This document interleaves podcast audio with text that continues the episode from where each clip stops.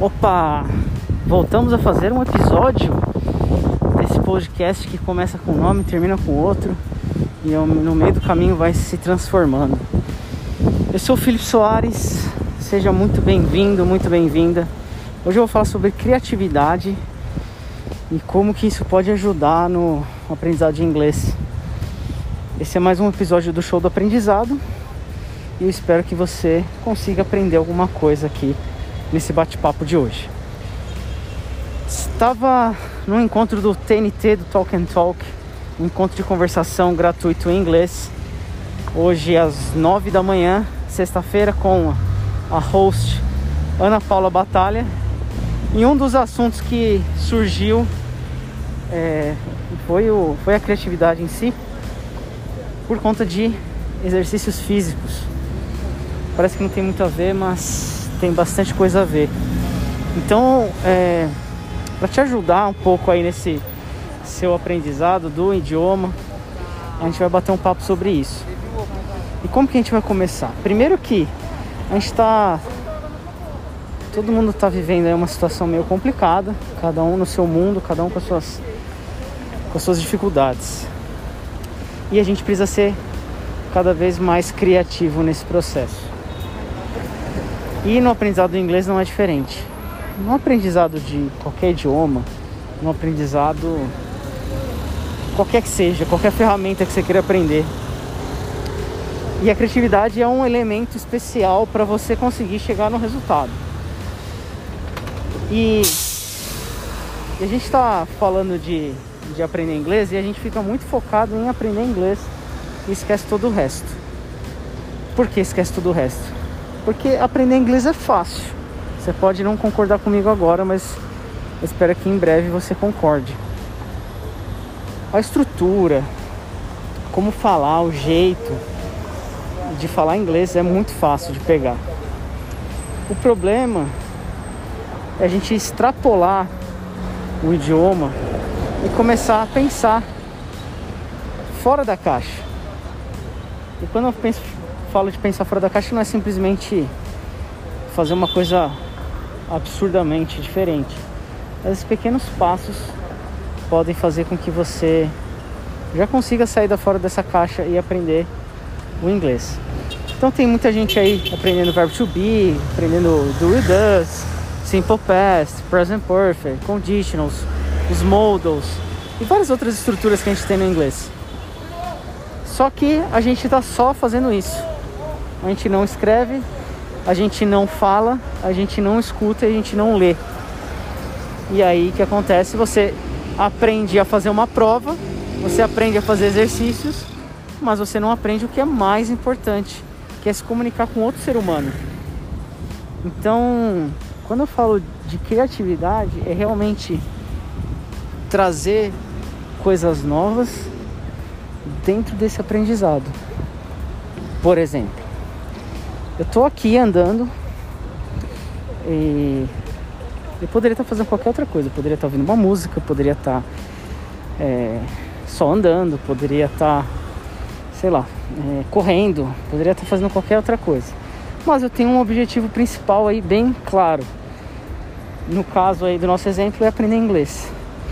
E aí eu posso unir o que eu estou fazendo com esse aprendizado. Então, por exemplo, aqui eu poderia estar gravando um áudio em inglês, como se eu estivesse conversando. Estou aqui com o celular, é, tomando cuidado para ninguém me roubar, obviamente, mas eu estou aqui falando em português, treinando o meu português, me comunicando com você. E eu poderia estar fazendo isso com o inglês, poderia estar gravando um episódio em inglês. Então você pode fazer isso com você mesmo. Você pode gravar no seu celular para falar de alguma coisa, algum assunto, algum, algum pensamento que surgiu na sua cabeça. E, e fazer isso já é muito criativo, porque não é todo mundo que faz e das pessoas que fazem, elas param no meio do caminho, ficam com vergonha, travam. E aí acha que precisa estudar mais inglês, estudar, estudar, estudar, estudar, estudar. Então as pessoas acham que elas precisam só apenas estudar, apenas estudar, né? Então, esse processo de pensar fora da caixa não é apenas criar um, um foguete para ir para Marte, por exemplo.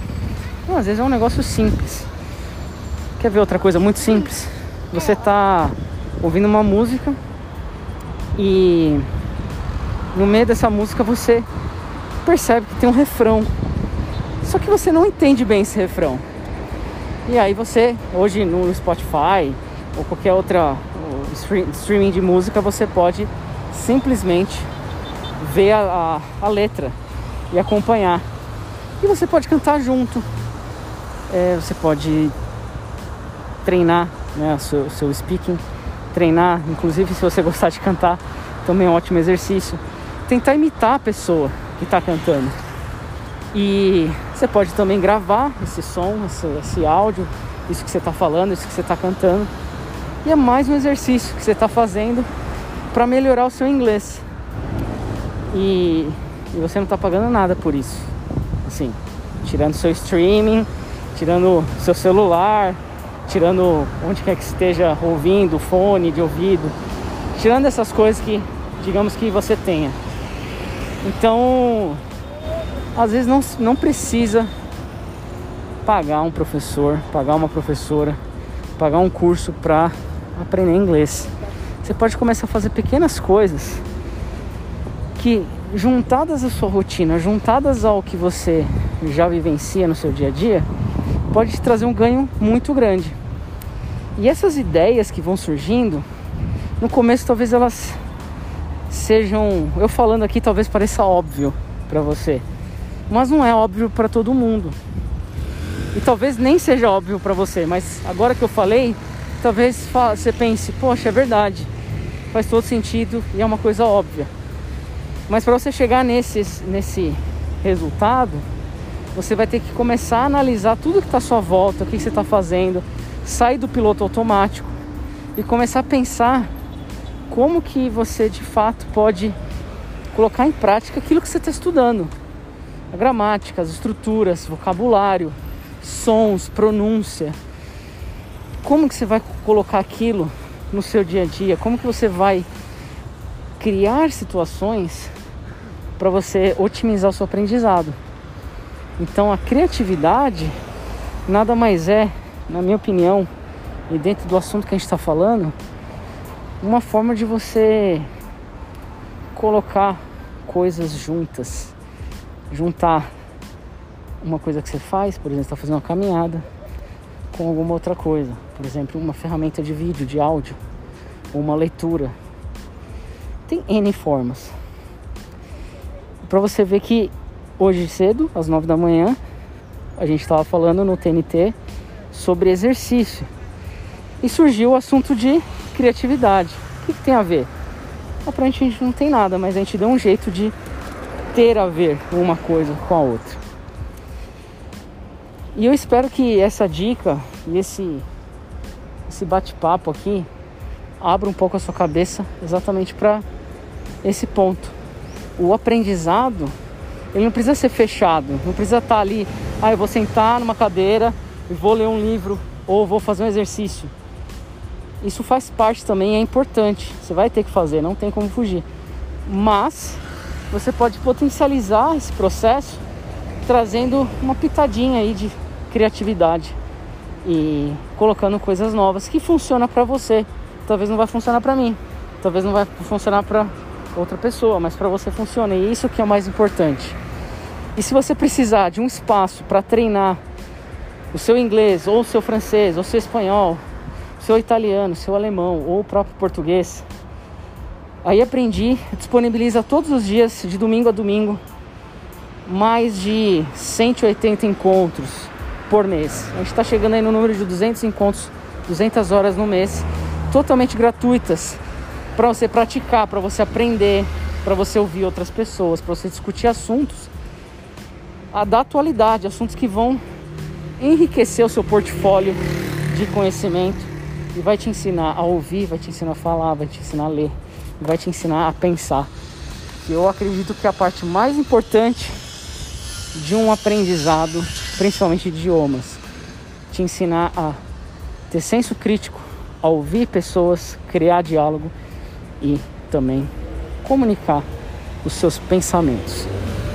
E esse era o recado de hoje. Muito obrigado pela sua atenção. Espero que nos vemos, espero te ver em breve, te ouvir em breve.